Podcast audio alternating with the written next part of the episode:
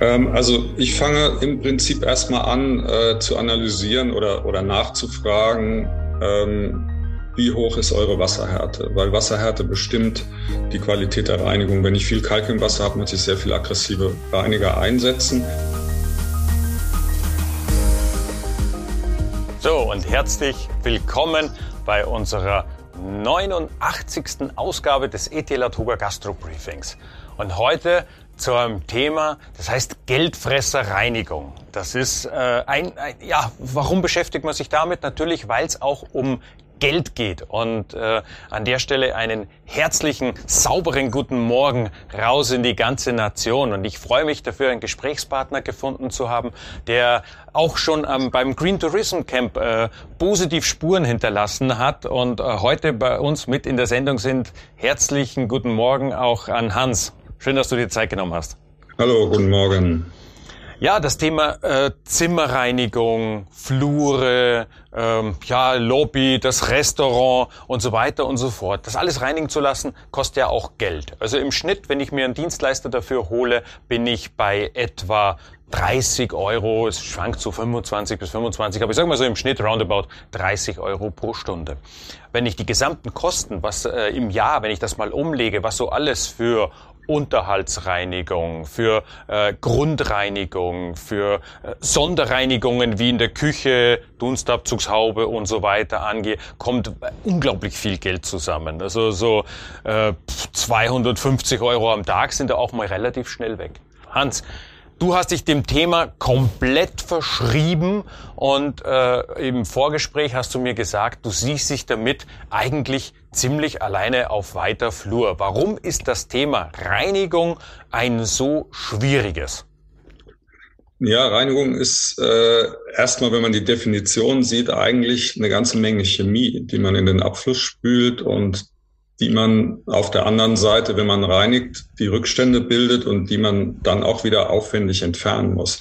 Das belastet in der Regel die Umwelt, Gesundheit der Mitarbeiter und verursacht auch Kosten, die man nicht unbedingt braucht. Ähm, das ist einfach dann ein Problem, weil viele Leute Reinigung so als Nebensache sehen und bisher auch noch keine Lösung gefunden haben, wie man das nachhaltig umsetzt. Da gibt es natürlich Möglichkeiten. Bei vielen ist es so, die haben feste Konventionen, weil sie vieles eigentlich schon immer so gemacht haben. Dann viele sind im täglichen Stress. Das heißt, Stress bedeutet, ich kann mich wenig mit dem Thema Reinigung auseinandersetzen. Ich mache es halt einfach so.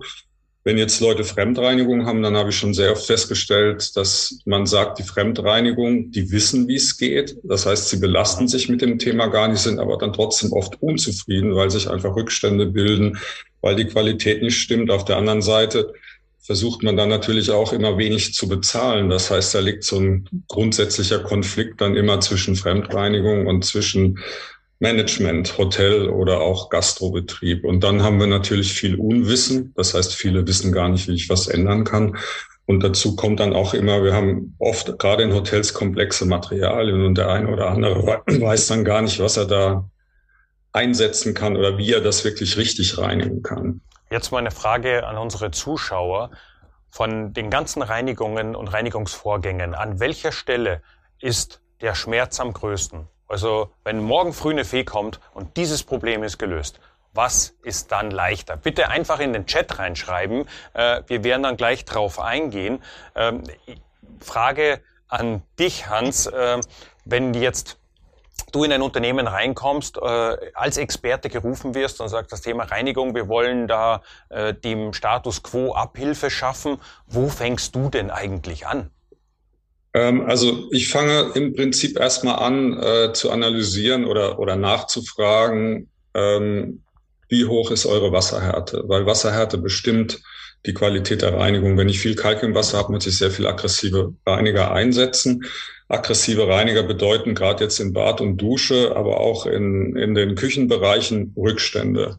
Diese, diese Rückstände sind dann wieder das Thema, dass ich eine Grundreinigung irgendwann machen muss, die mich wieder Geld kostet. Das nächste ist halt, ich gucke mir an, wie die Böden sind. Wenn ich im Unterhalt klassisch viel reinige, bauen sich Rückstände auf. Diese Rückstände gehen so weit, dass in einem Hotel ein Gast, der mit weißen Socken feuchter drüber läuft, dunkle Socken kriegt. Das führt zu schlechten Bewertungen. Das heißt, äh, die Hotels haben echte Probleme und es gibt teilweise wirklich sehr viele unterschiedliche Oberflächen. Es gibt eine Hotelkette, die haben einen strukturierten Boden, der ist die Hölle, den kriegen die nicht gereinigt, wenn sie das nicht äh, mit anderen Mitteln machen. Ähm, ich gucke mir so ein, so ein Haus oder Hotel an und, und schaue mir, wie, wie der Prozess läuft. Und dann empfehle ich entsprechende Maßnahmen, wie man, wie man solche Dinge ändern kann. Das bedeutet, ich werde äh, in der Regel äh, Mikrodampf empfehlen plus eine Kombination aus enzymatischen Reinigern oder milchsäurebasierten Reinigern, wenn es jetzt ans Bad geht. Weil gerade im Badbereich, wenn, wenn wir jetzt äh, Ausnahmen sehen, dann leiden die oft unter dem Zustand der Belege, die sich durch die klassischen Sanitärreiniger bilden und haben auch gleichzeitig Hautprobleme beziehungsweise Atemprobleme, die damit einhergehen. Und da kann man mit alternativen Mittelchen einfach Abhilfe schaffen. Haben diese alternativen Reiniger äh, äh jetzt praktisch wirklich nur Vorteile oder kann ich an der Stelle auch, äh, äh, muss ich was beachten, damit eben dann nichts Nein. passiert? Nein, eigentlich muss man gar nichts beachten. Also zum einen kann ich, wenn ich zum Beispiel den, den Kalk aus dem Badezimmer entferne über eine physikalische Kalkwasserbehandlung, den Reinigungsprozess äh, abkürzen und kann dann eben einen sanften Reiniger nehmen oder eben mit Mikrodampf arbeiten. Äh, das heißt, ich schädige keine Materialien, ich schädige nicht mich selber und der, der Reiniger, den ich nutze, der ist eben, ich sag mal, mild und sanft zu den Materialien, tut das, was er tun muss, aber schädigt nicht den Rest. Und was ganz immer wichtig ist, äh, er bildet keine Rückstände, weil gerade im Badebereich, wenn ich Rückstände bilde, dann bildet sich auch viel schneller Schimmel beziehungsweise Schichtungen und diese Schichtungen sind wieder äh, Nährboden für Keime und erfordern später wieder eine Grundreinigung. Das heißt, im Gegenteil, ich schädige nicht, ich schone die Gesundheit und auch den, den Arbeitseinsatz der Mitarbeiter und habe später auch nicht mehr diesen Aufwand der Grundreinigung, was, was sehr wichtig ist, weil das ist am Ende ein Zeit- und Geldfresser und äh, ist auch ein Thema, was die Gäste einfach stört. Markus äh, hat auf meine Eingangsfrage vorhin geschrieben, für ihn das Thema Nummer eins bei der Reinigung ist der Kalk. Und wenn ich dir so zuhöre, höre, Hans, dann ist das auch bei dich der, der erste Punkt, wo du ansetzt. Äh, wäre es nicht in der Prävention besser, anstatt äh, hinterher mit geschickten Mitteln den Kalk zu bekämpfen, zu versuchen, den Kalk im Wasser zu reduzieren, also sprich äh, Osmoseanlage, äh, äh das Wasser weich zu machen? Ja, also es gibt da verschiedene Möglichkeiten. Ähm, die, die Bar oder die klassische ist äh, eine Enthärtungsanlage. Das heißt, ich arbeite mit Salz. Die schützt aber am Ende nicht vor, vor Kalkablagerungen. Ganz im Gegenteil. Ich habe dann noch so eine Kombination aus Kalk und Salz, die oft mit konventionellen Kalkreinigern gar nicht weggeht. Äh, wir nutzen da sehr oft eine, eine physikalische Kalkwasserbehandlung. Das heißt, ich beeinflusse Kalk so, dass er nicht anhaftet aber gehe nicht ins Wasser direkt rein, sondern mache das von, von außen an verschiedenen Einsatzbereichen im, äh, im, im Wasserzulauf, Warmwasser, Kaltwasser, äh, Warmwasserzirkulation. Das bedeutet dann, wenn Kalk nicht anhaftet, ich habe keine Wartungsprobleme mehr, also Duschköpfe, ähm, Armaturen. In der Küche sind es dann die lästigen Kalkecken, wo dann, wenn der Lebensmittelkontrolleur kommt, der immer gleich den Finger drauf zeigt und sagt, das aber nicht. Das heißt, sowas kann ich natürlich auch vermeiden. Ähm, dann äh, kann ich die Reinigungsprozesse dadurch verkürzen. Das heißt, ich spare im Bad zum Beispiel ein bis zwei Minuten mit meiner Reinigung. Ähm, das ist schon wirklich bares Geld, weil ein bis zwei Minuten, da bin ich schon äh, gleich bei, je nach Hotelgröße, bei ordentlichen Summen, die über, weit über 10.000 gehen. Ich kann den Einsatz der Reinigungsmittel verkürzen und was auch ganz wichtig ist, ich muss weniger Spülprozesse machen oder gar keine mehr, auch in der Küche und spare so signifikant Wasser. In einem Hotelzimmer sind das fünf bis 15 Prozent pro Zimmer, pro Reinigung. Wie gesagt, ich würde dich mal wirklich äh, äh, zahlentechnisch äh, gerne begleiten. Vielleicht haben wir mal einen Betrieb, der da auch äh, Lust hat, äh, in die Tiefe zu tauchen und zu schauen, was wir da bewegen können. Und vielleicht können wir dann in einem Jahr wieder berichten und schauen, was die Veränderung gebracht hat. Axel hat nämlich in seiner Meldung noch äh, geschrieben, dass er so recht glauben tue ich keinem. Und ich kann den Axel auch verstehen. Jetzt steht wieder die Internorga vor der Tür, äh, dann stehen ja. da wieder ein Stand nach dem anderen und jeder hat natürlich äh, äh, das beste Reinigungsmittel, das es je gab, ist mir auch ganz klar. Und wenn ich dann so ein laufendes System ändere, das ist dann äh, immer wieder schwierig. Doch muss es jeder für sich in irgendeiner Form lösen. Ja, es ist, es ist auch so, wenn natürlich, wenn ich jetzt klassisch in so ein äh, Internorga-Reinigungsthema dann reingehe, dann habe ich natürlich äh, mit den Leuten zu tun, die auch im Prinzip ja alle das Gleiche anbieten. Und die können sich ja nur über bestimmte Aussagen dann, dann differenzieren. Ich will da auch keinem zu nahe treten.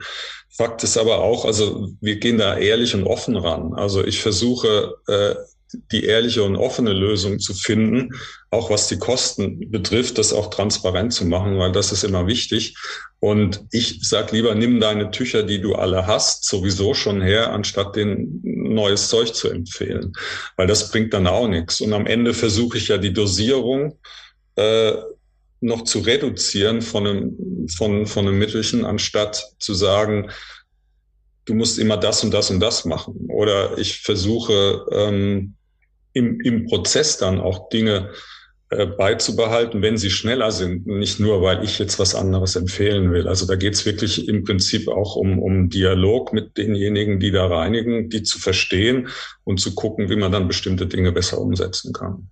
Das war ein fast perfektes, oder was fast, das war ein perfektes Schlusswort. Äh, in Dialog treten, das ist ja genau das, was wir hier versuchen im Ethilatoga Gastro Briefing Apropos Gastro-Briefing, in 14 Tagen geht's wieder weiter, dann mit dem Thema versehentlich in Steuerstrafverfahren. Ja, wie geht denn sowas? Also versehentlich da reinrutschen, was ist da passiert? Das diskutiere ich mit meinem Kollegen Dr. Benedikt Krüger von der ETL Steuerrecht, der nichts anderes macht als Steuerstrafverfahren den ganzen Tag und äh, der genau weiß, dass die Prävention für solche äh, misslichen Umstände im Deklarationsgeschäft, also in der Alltagsberatung, im Alltagsgeschäft im Steuerberater, mit Ihrem Steuerberater äh, zusammenhängt. Und ich bin sehr gespannt, wie man da quasi durchs Raster fallen kann und auf einmal doch in ein so ein Verfahren reinrutscht, auch wenn man es vielleicht gar nicht beabsichtigt hat. Also am 7. März mit der 90. Ausgabe des ET Latoga Gastro Briefing geht's weiter. Und ich hoffe, du bist wieder mit dabei. Bis dahin, gute Umsätze, sauberen Laden und saubere Geschäfte. Macht's gut. Vielen Dank.